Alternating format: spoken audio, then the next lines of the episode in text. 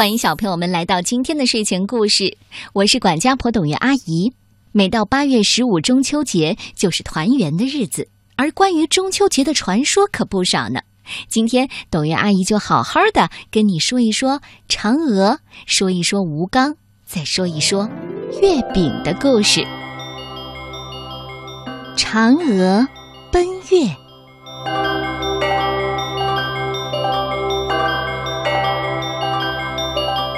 相传在远古的时候，天上突然出现了十个太阳，直晒得大地冒烟，老百姓实在无法生活下去了。有一个力大无比的英雄，名叫后羿，他决心为老百姓解除这个苦难。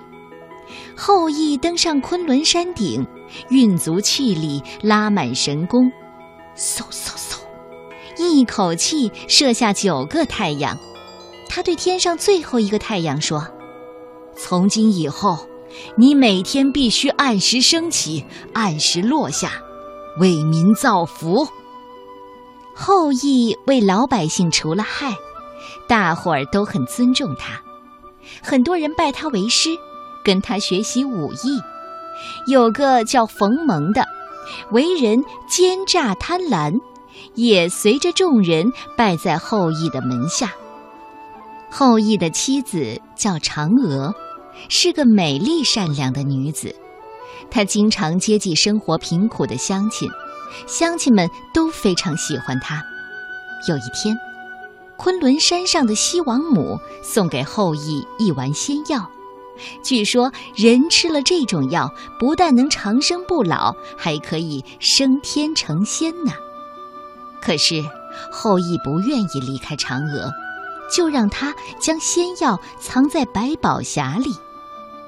这件事不知怎么就被冯蒙知道了，他一心想把后羿的仙药弄到手。八月十五这天清晨，后羿要带弟子出门去，冯蒙假装生病留了下来。到了晚上。冯蒙手提宝剑，迫不及待地闯进后羿家里，威逼嫦娥把仙药交出来。嫦娥心里想：让这样的人吃了长生不老药，不是要害更多的人吗？于是他就机智地和冯蒙周旋。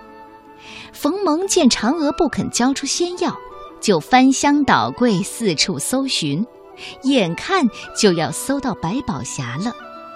嫦娥疾步向前，取出仙药，一口吞了下去。嫦娥吃了仙药，突然飘飘悠悠地飞了起来。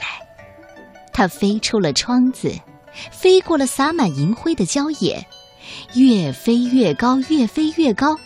碧蓝碧蓝的夜空挂着一轮明月，嫦娥就一直朝着月亮飞去。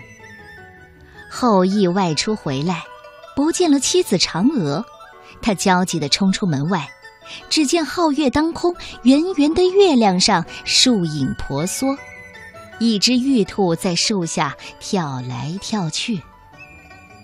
妻子正站在一棵桂树旁，深情地凝望着自己呢。嫦娥，嫦娥。后羿连声呼唤，不顾一切地朝着月亮追去。可是他向前追三步，月亮就向后退三步，怎么也追不上。乡亲们想念好心的嫦娥，在院子里摆上嫦娥平日爱吃的食品，遥遥地为她祝福。从此以后，每年八月十五。就成了人们期盼团圆的中秋佳节。